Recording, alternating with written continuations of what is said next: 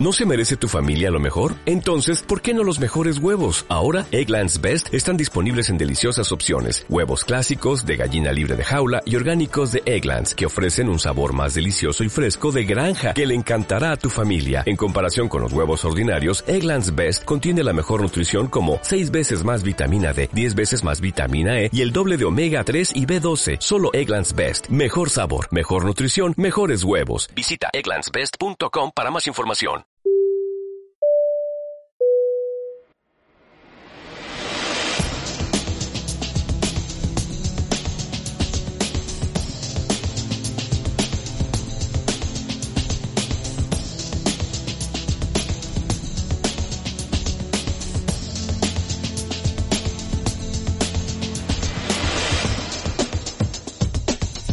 Este es el capítulo 21 de Flaps, el podcast aéreo donde hablamos del mundo de la aviación comercial, la simulación de vuelo y en general cualquier tema relacionado con el mundo de los aviones. Yo soy Mario Gómez Molina, hablando desde Barcelona, ponemos Flaps, toga y despegamos. En este capítulo 21 os cuento algo que me ha dejado atónito. Yo creía sabíamos perfectamente por qué vuelan los aviones y descubro que no. En este capítulo te lo explico todo.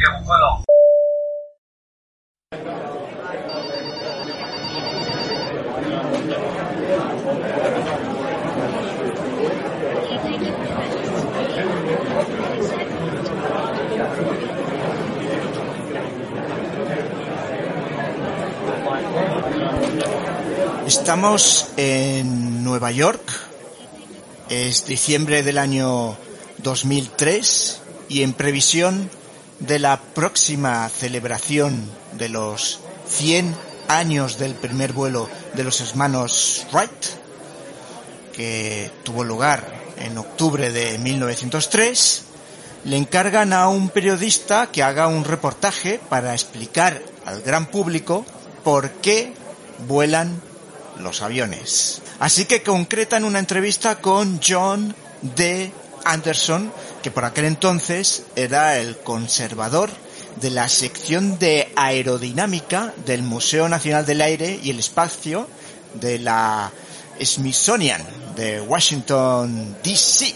Pues cuando llega el periodista a hacer la entrevista, sin más preámbulos, le lanza la primera pregunta. Una muy sencilla para empezar, ¿eh? Para que, para, una muy sencilla, lógicamente, para un conservador de un área de aerodinámica. Concreto, la pregunta era, ¿cómo se mantienen los aviones en el aire? La respuesta dejó sin palabras al periodista que no supo qué hacer a partir de ese punto que era la primera pregunta de la entrevista. John D. Anderson contestó que en realidad no existía un consenso sobre qué genera la fuerza aerodinámica que conocemos como sustentación. Y concluyó, no hay una respuesta simple y concisa a esa cuestión. Este hecho, que es verídico, es el comienzo de un reportaje publicado en el mes de mayo, en este año 2020, en la revista Investigación y Ciencia, titulado El enigma de la sustentación y escrito por el periodista y científico Ed Regis. ¿Qué es investigación y ciencia para lo que no la conozcáis? Pues sería uno de nuestros imprescindibles, lo que pasa es que no es una revista de aviación, sino que es de divulgación científica, pero no de divulgación científica con perdón, por supuesto, porque hace su labor como cuo o muy interesante, que está básicamente escrito por periodistas, hay periodistas, eso sí, que se dedican a, a hacer divulgación científica, pero no, no, esto es una revista escrita por científicos para divulgar la ciencia, que tiene, que tiene una, un contrato de colaboración con Nature para publicar artículos incluso aquí, es la edición española de una prestigiosísima revista Scientific American y es maravillosa para todos los que os guste la ciencia con rigor. Y, ya veis que la ciencia en el más amplio sentido de la palabra porque toca todo, todo absolutamente de una manera absolutamente brillante. Eso es investigación y ciencia, para que quede claro que no es, este artículo se publica y no se publica en, pues, en, un panfleto, sino que se publica en algo muy, muy, muy serio. A mí, yo leí este artículo en mayo de este año y mi cerebro voló por los aires. ¿Por qué? Porque a todos nos han explicado por qué vuela un avión y por qué se sustenta un avión en el aire. Yo creía que eso ya estaba más que superado, el saber por qué vuela. Fijaros que no ha cambiado tanto la cosa desde que en el año 1903 los hermanos Wright volaron. Antes de los hermanos Wright, los físicos decían que volar con un aparato que fuera más pesado que el aire era imposible. Esta era el consenso antes de 1903 y por supuesto se remontaban a todas las miles de pruebas de gente que había intentado hacerlo y no había podido. La ciencia de la física decía eso es imposible. La física no sustenta eso. Si pesas más que el aire, eh, no vas a poder volar. Los hermanos Wright, vamos a decir, que en este caso eran ingenieros, que no eran ingenieros, ¿eh? pero y hacían el papel de ingeniero aeronáutico, desoyó a la ciencia teórica y construyó algo que voló. Y eso es lo que pasa hoy en día y es lo que os vamos a explicar en este capítulo de este podcast. La ciencia teórica no sabe por qué los aviones se sustentan, por qué los aviones vuelan, los ingenieros aerodinámicos, pues por supuesto, hacen oídos sordos de, eso y construyen aviones. Es, es, es que esto me, me voló el cerebro. Digo, vamos a ver, esto, esto hay que profundizar y esto hay que explicarlo. Como os decía, a todos nos explican por qué un avión vuela, porque un avión se sustenta y todos vamos por el mundo. Y a mí me encanta explicar por qué, por qué vuela un avión. Ah, te lo voy a explicar, te lo voy a explicar. Fijaros, yo tengo aquí un libro de Rod Machado, se llama Rod Machado's Private Pilot Handbook. Es, es una maravilla este libro. Este, este libro es un tocho, tapa dura, a ver si se escucha, tapa dura, bueno, muchísimas hojas. Es, es un libro para aprender a sacarse la teoría de, eh, para sacarse el PPL. El PPL es la licencia de piloto privado. Y en más de 1100 hojas, Rod Machado te explica todo el temario que necesitas para sacarte ese título. Es un libro en inglés. Rod Machado. Eh, Machado ya sabéis quién es. Es un personaje que hemos hablado mucho en este podcast. Eh, lo conocemos todos o a partir de que era la persona que en las lecciones de vuelo de FSX era la persona que diseñó las lecciones, pero no solamente las diseñó, sino que las locutó, y no las locutó solo en inglés, sino que las locutó en castellano. Es un tipo hiper divertido, es increíble. Su forma, su filosofía de aprendizaje es, si no lo haces divertido, esto no, no entra, la sangre con sudor entra, que en mis años se decía, o yo creo que era antes de mis años, pero bueno, siempre lo he escuchado. No, o sea, Rod Machado lo que dice es, si no te diviertes, el, el aprendizaje no sirve. Y eso, todo lo que él fabrica, pues es así. Es todo súper divertido. Entonces, este, esto de 1100 páginas, madre de Dios, esto ser un, un rollo. No, no, es el, el libro de teoría de la aviación más divertido del mundo, porque todo lo ilustra con cosas cotidianas, con cosas divertidas, con lo cual vas divirtiéndote, pero aprendiendo. Aquí hay tanta información, tanta información, pero está tan bien explicada y tan divertida que bueno, que esto te lo lees en, en un santiamén. Y por supuesto, en este libro se explica, porque es lo primero que te explica. Bueno, te voy a explicar, eh, esto es para sacarte el PPL. Pero lo primero que tenemos que saber es por qué un avión pues se sustenta.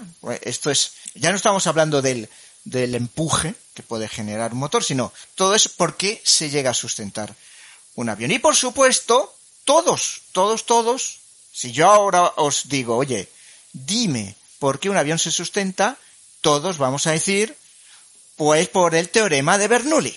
Y Rod Machado en el, en el libro explica perfectamente el teorema de Bernoulli y lo explica, os, os, lo voy a explicar, voy a describir cómo él gráficamente lo describe. Él, y después vamos a hacer el, el equivalente, lo que pasa en, en, un ala, él lo que dice es, bueno, tenemos un, un hombre que va paseando a su perrito. Él, pues va paseando a su perrito y su perrito va al lado de él con una correa.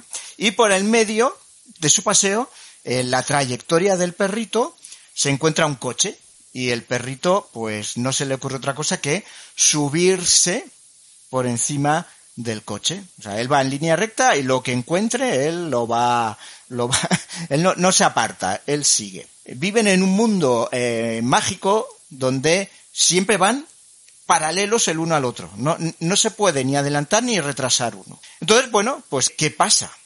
Llega al coche, la persona propietaria del perro que lo va paseando, pues, pues va andando por la calle normal, pero el perro tiene que subir todo el coche y bajar. Lógicamente, el perro va a recorrer más distancia que su amo, que va en plano, que va en horizontal. Pero al final del coche van a llegar al unísono porque, como decimos, en este mundo mágico siempre tienen que ir en paralelo. ¿De acuerdo? Esto es lo que nos explica Rod Machado para que lo, que lo entendamos. La persona anda una distancia, el amo anda una distancia, el perrito que sube por encima del coche, pues si llegan al mismo tiempo, ¿qué ha tenido que pasar? Pues que el perrito ha ido más rápido que la persona. Cuando van en horizontal, van a la misma velocidad, pero como que en ese mundo mágico no se puede violar de que al final del coche sigan en paralelo, que lleguen al mismo tiempo, pues el perrito ha tenido que ir más deprisa. Bueno, esto es lo que le pasa al aire cuando choca o cuando va a chocar con el ala de un avión. El ala de un avión, pues ya sabemos que por arriba tiene una, una curvatura, pero la física nos dice que llegan al final al mismo tiempo. O sea, este mundo mágico que yo os he explicado en el macromundo de la persona y el perro, que parece un poco absurdo, bueno, pues en el nivel de las partículas del aire esto es cierto. El aire choca contra el ala, lo que pasa es que una parte del aire va por abajo, otra parte del aire va por arriba, la parte de arriba pues tiene una curvatura, con lo cual hay más distancia que recorrer y, realmente se encuentran al mismo tiempo eh, al final del ala y qué pasa que la parte de arriba ha ido más deprisa que la parte de abajo.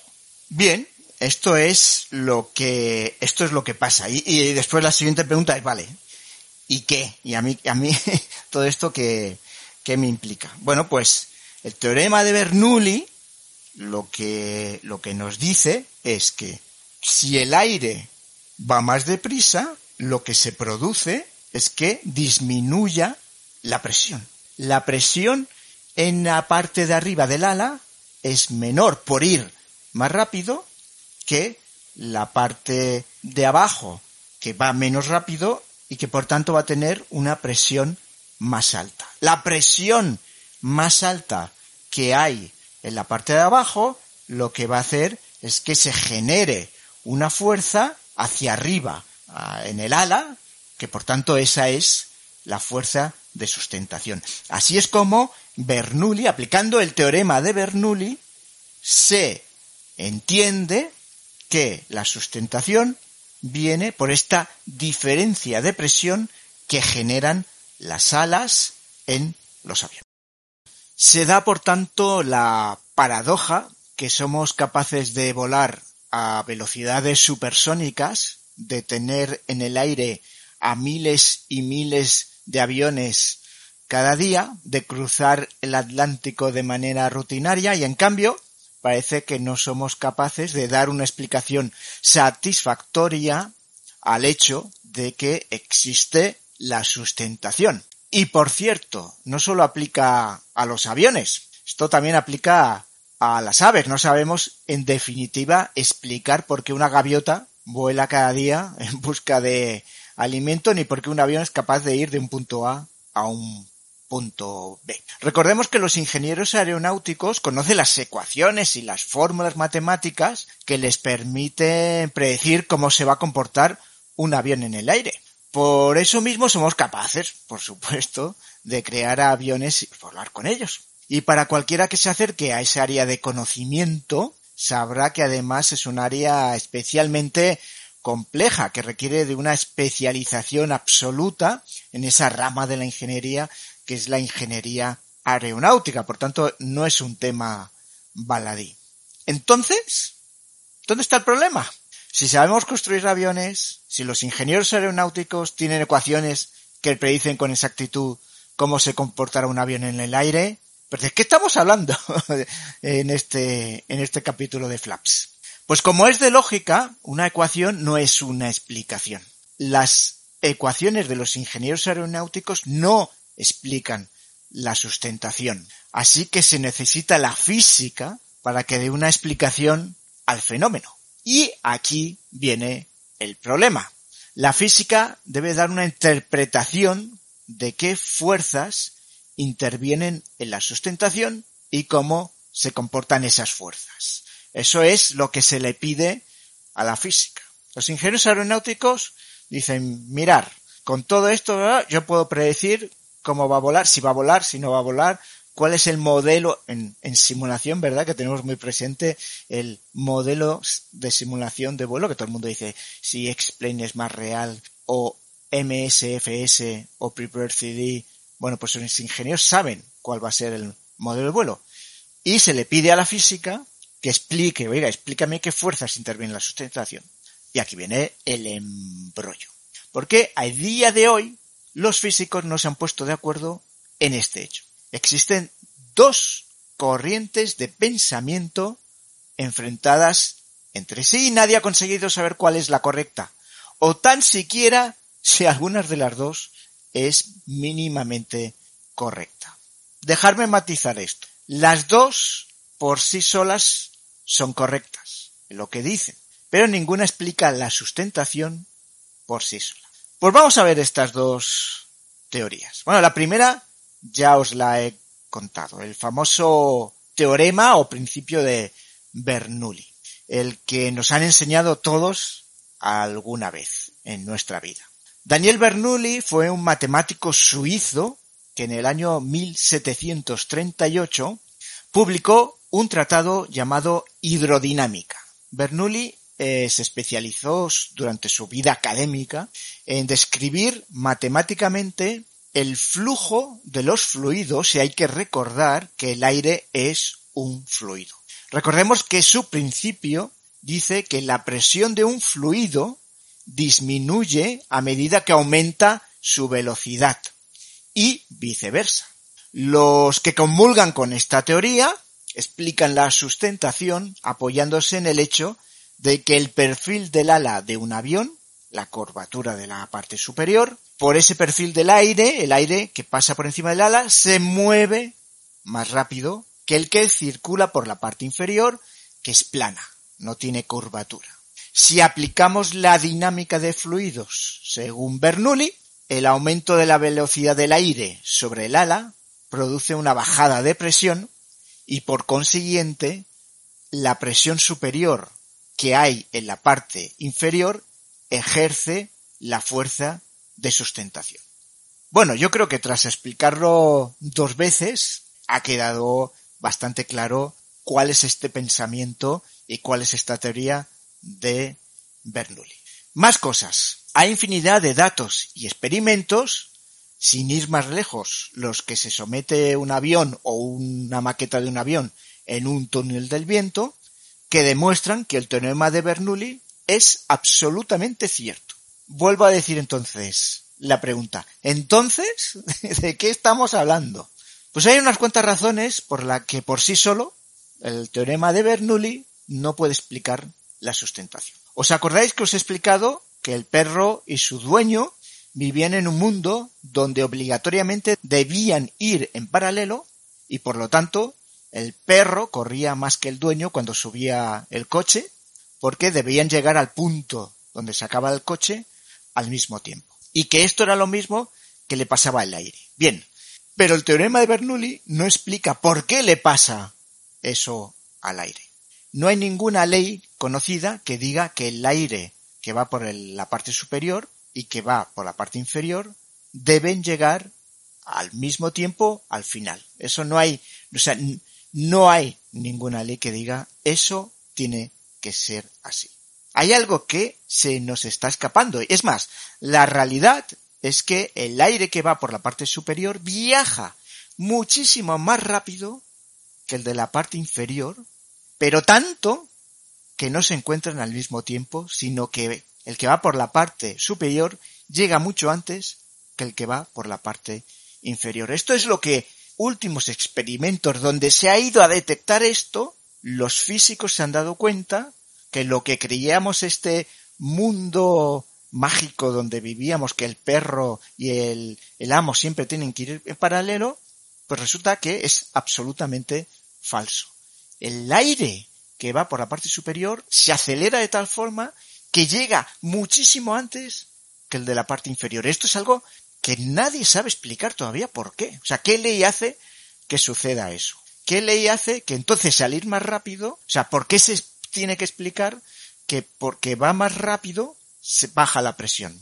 Que es un hecho incontestable. Es así, es cierto. Pero la física no sabe contestar el por qué. El otro hecho misterioso es que Bernoulli no explica por qué una velocidad más alta implica una presión más baja, que es el, la gran incógnita, ¿no? Pero lo que mejor demuestra que hay algo que no cuadra es esto que os voy a contar. Si invertimos un avión, ¿vale? El avión lo ponemos al revés, lanzo la pregunta, ¿sigue volando? ¿Sí? ¿No? ¿Qué creéis? Pero fijaros, ¿eh? Yo he invertido el avión.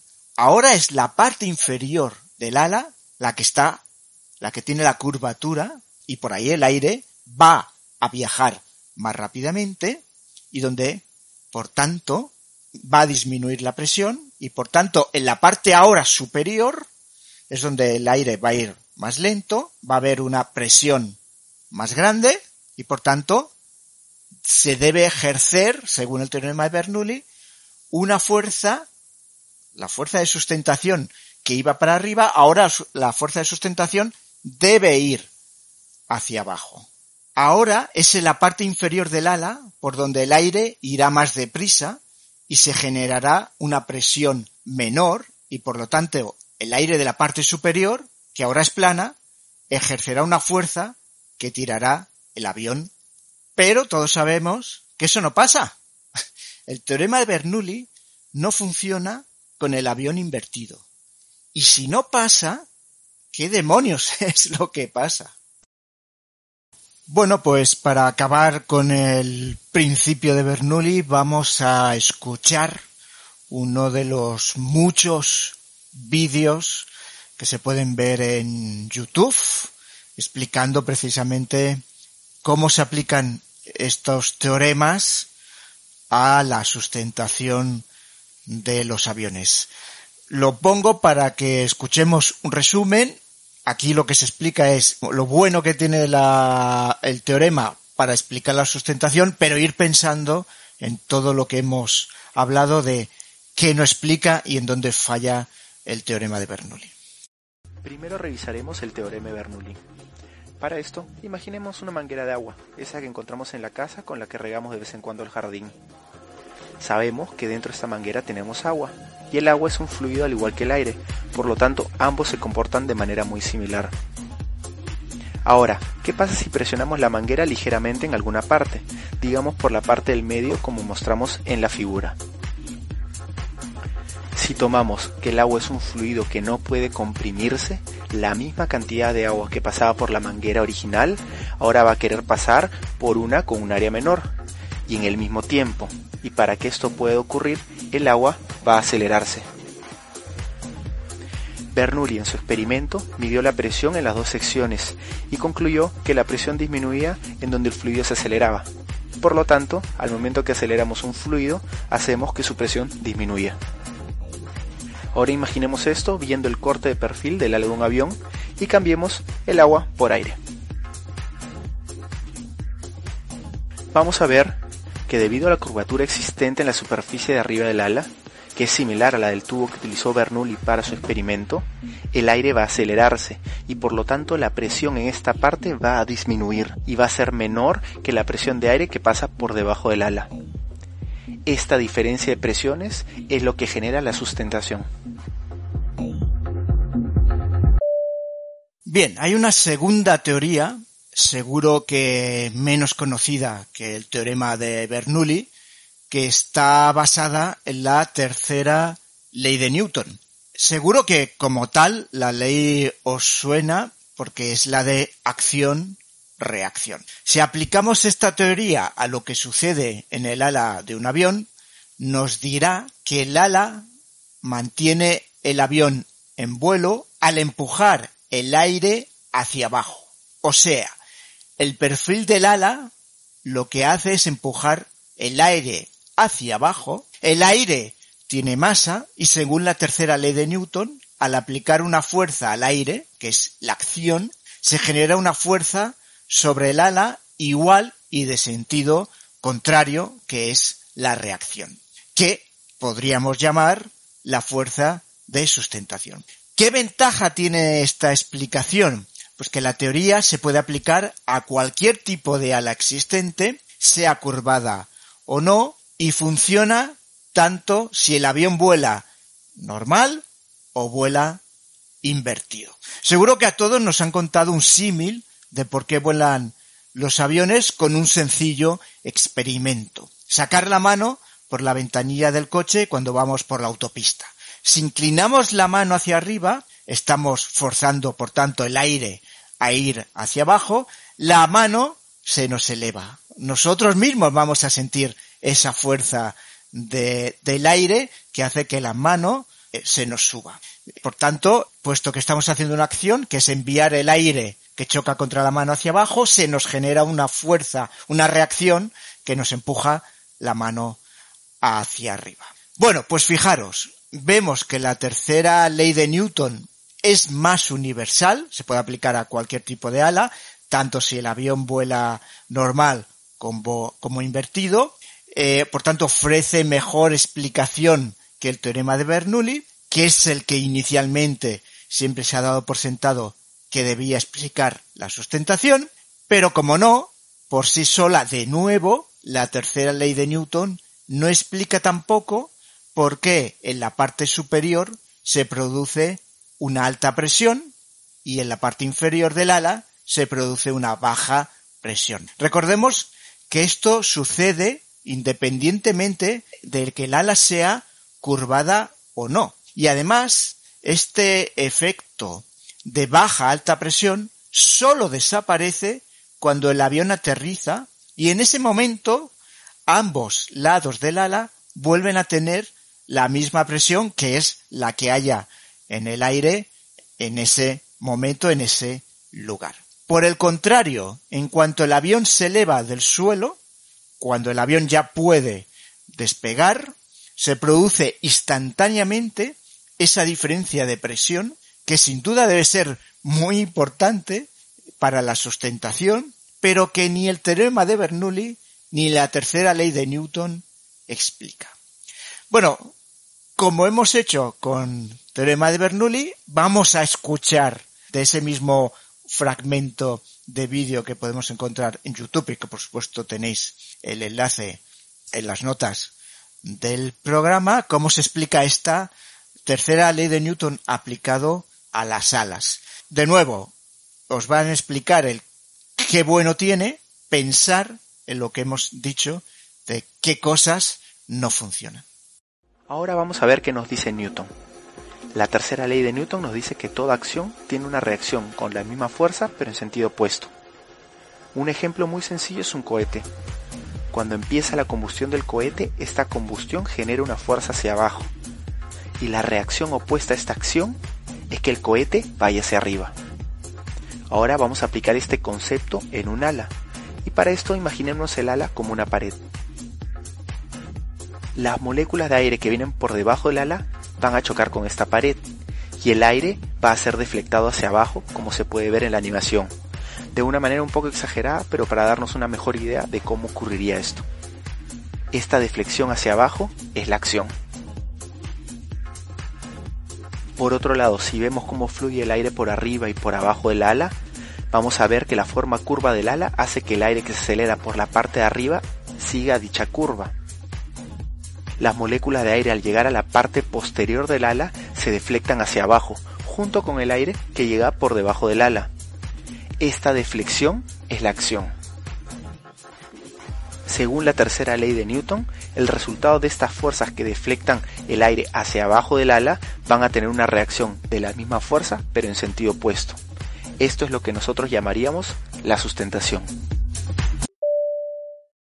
Bueno, para ser sinceros, el problema no es de Bernoulli ni es de Newton, que, puesto que ellos cuando vivieron ni siquiera se había inventado el avión, ni trataron de explicar por qué vuela un avión. Digamos que sus teorías se utilizaron posteriormente para intentar explicar la sustentación. Dato curioso.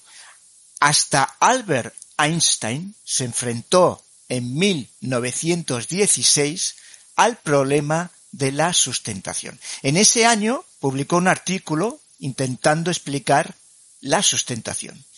Y en el artículo decía, hay mucha oscuridad alrededor de estas cuestiones. He de confesar que nunca he encontrado una respuesta sencilla, ni siquiera en la literatura especializada.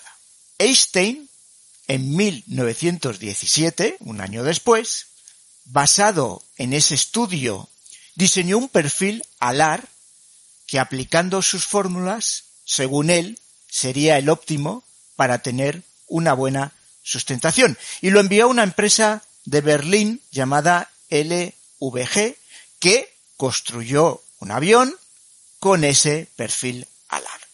El piloto se construyó tal cual, se probó el piloto de pruebas, cuando aterrizó de esa primera prueba que se hizo con el avión diseñado, el ala diseñado por Einstein, dijo que el avión se movía por el aire como una patata preñada. Así que en 1954, Einstein, rememorando esas incursiones en el mundo aeronáutico y de la sustentación, confesó que su incursión en la aerodinámica fue una locura de juventud. Fijaros, ¿eh? hemos llegado hasta aquí, vamos a avanzar más en, en qué posible solución a todo esto hay, pero el físico más brillante del siglo XX no fue capaz de dar una explicación a la fuerza de la sustentación. Creo que hasta aquí ha quedado claro que realmente desconocemos por qué vuelan los aviones. Vale, entonces podemos pensar que si tenemos dos teorías, cada una de ellas cierta en lo que hice, pero todas incompletas en su conjunto, si las juntamos, quizás obtengamos la explicación que nos falta. Pues hay una persona que ha intentado eso, se llama Doc McLean, es un ingeniero en la división de aviones comerciales de Boeing y en el año 2012 publicó un libro titulado Understanding Aerodynamics Arguing from the Real Physics. O sea, entendiendo la aerodinámica, discutiendo desde la física real. Es un libro técnico que solamente entienden los ingenieros aeronáuticos. No es de divulgación, es denso, complejo, difícil de entender, o sea, no, no lo estoy recomendando. Pero uno de sus capítulos se llama en castellano una explicación de la sustentación de un perfil aerodinámico accesible para una audiencia no técnica. Tiene 16 páginas. En ese capítulo intenta explicar para todo el mundo cuál es su visión de la sustentación. Su explicación es la siguiente. El aire que hay alrededor del ala se comporta como un medio continuo que se deforma para seguir el contorno del perfil aerodinámico. Esta deformación que se produce implica la existencia de gruesas capas de aire sobre y bajo el ala. El perfil aerodinámico influye en la presión a lo largo de una extensa región, dando lugar a lo que se conoce como un campo de presiones. Al producirse la sustentación, se forma siempre una nube difusa de baja presión sobre el ala y normalmente otra de alta presión por debajo del ala. Cuando ambas nubes tocan la superficie del ala, dan lugar a la diferencia de presión que ejerce la sustentación. Bueno, explicado de otra manera, según MacLean, el ala empuja el aire hacia abajo, el aire sobre el ala se acelera, según nos dice Bernoulli, la presión aumenta debajo del ala y disminuye encima. Según MacLean, para que haya sustentación debe haber una desviación hacia abajo del aire, obligatoriamente, y un aumento de la velocidad del flujo. Una zona de baja presión y una zona de alta presión. Según él, estos cuatro elementos tienen una relación de causa-efecto, de modo que ninguno existiría sin los otros. Fijaros por dónde van los, los tiros. Sabemos qué es lo que está pasando, que el aire va para abajo, se ejerce una presión para arriba, hay una baja, una alta presión, no sabemos explicar. Tenemos por separado estas explicaciones, no sabemos conjuntarla y Doc McLean lo que dice es, es que una es causa de efecto. Es un poco complicado, ¿eh? pero si no se produce una, no se produce la otra, pero que es un conjunto. Por eso no sabemos explicarla. Por eso tenemos una teoría que explica una parte, otra teoría que explica otra, y nos falta la teoría conjunta. Y lo que él dice es que no, que cuando se produce una, inmediatamente se produce la otra, y por eso se produce la sustentación. ¿De acuerdo? La diferencia de presión ejerce la fuerza de sustentación, mientras que la desviación del aire hacia abajo y los cambios de velocidad mantienen esa diferencia de presión. Es lo que estábamos diciendo, de hecho, ¿eh? Esa diferencia de presión en el ala existe siempre que hay sustentación, siempre, hasta que el avión no aterriza y, disminuye su velocidad, que entonces se iguala ese nivel de presión. En el momento en que tenemos la suficiente velocidad, enseguida existe esa diferencia de presión. Y lo que él dice es que se produce esa diferencia de presión, aparece la fuerza de sustentación, que es la que decía Newton y Bernoulli, por otra parte. De hecho, eh, como, veis, la explicación que da MacLean es, bueno, mm, una ejerce la otra, la otra la una, y alguien puede decirse, bueno, yo creo que, que siguen sin explicarse por qué cambian las presiones en el ala. Y es cierto, MacLean dice, se produce, pero no estaba explicando el por qué. Él mismo se dio cuenta de esto, ¿eh? de que no estaba explicándolo todo y en 2018 publicó un artículo tratando ahora sí de dar una explicación física completa a la sustentación. No lo voy a comentar porque es sumamente complejo y además no todo el mundo está de acuerdo con sus teorías. Pero este es el estado de la cuestión. Vamos a ver si soy capaz de establecer lo que parece que, sabemos. Parece claro que la diferencia de presión entre la parte superior e inferior del ala es la que produce la sustentación. En la parte inferior del ala, el aire es empujado verticalmente y esto se traduce en la creación de una zona de alta presión causado por la tercera ley de Newton de acción-reacción.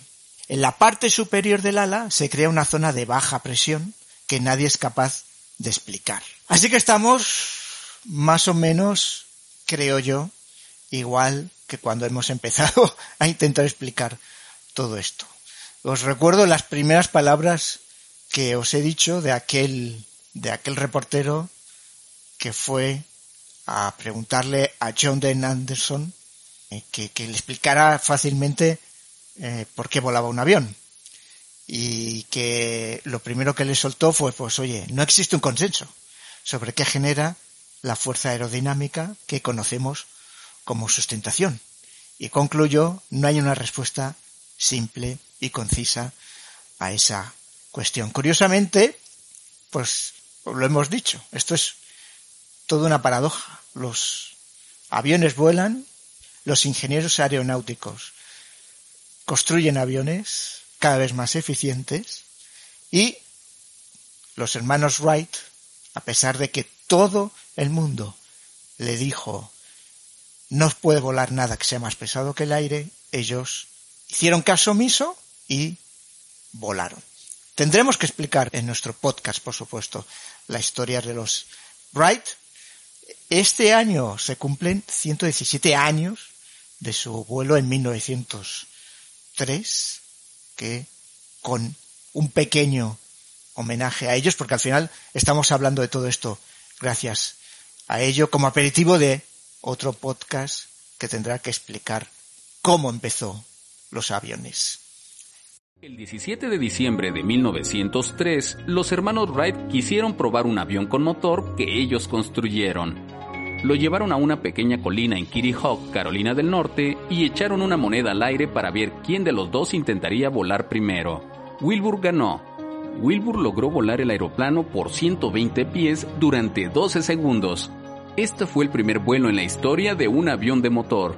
Los hermanos Wright trataron de compartir esta noticia, pero para algunas personas no era fácil creerles. Ellos continuaron mejorando los diseños de los aviones y aprendieron de sus vuelos de prueba y de sus errores. El 20 de septiembre de 1904, Wilbur voló el primer círculo completo con un avión motorizado. Para entonces, el mundo estaba interesado, y el resto es historia. de cabina aseguradas para el aterrizaje.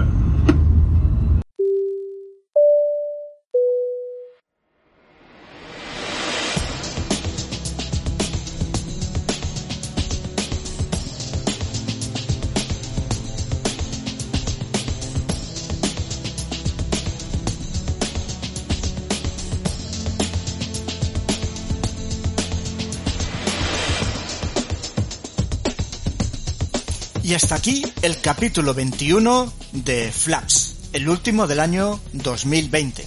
Espero de verdad que el 2021 sea mucho, mucho, mucho mejor que este 2020 para la aviación y para todos nosotros. Recuerda que si quieres ponerte en contacto conmigo, puedes hacerlo enviando un mensaje en Twitter a la cuenta arroba aeroflaps o al mail oficial del podcast flapspodcastaéreo arroba gmail.com. Recuerda también visitar nuestra web www.flapspodcastaéreo.com. Espero que os haya gustado. Y recuerda, puedes ayudarnos dejando una recomendación en iTunes o en iVoox. Y por supuesto, contándoselo a tu vecina, a tu vecino y a todos tus amigos. Nos vemos en el próximo capítulo. ¡Aterrizamos!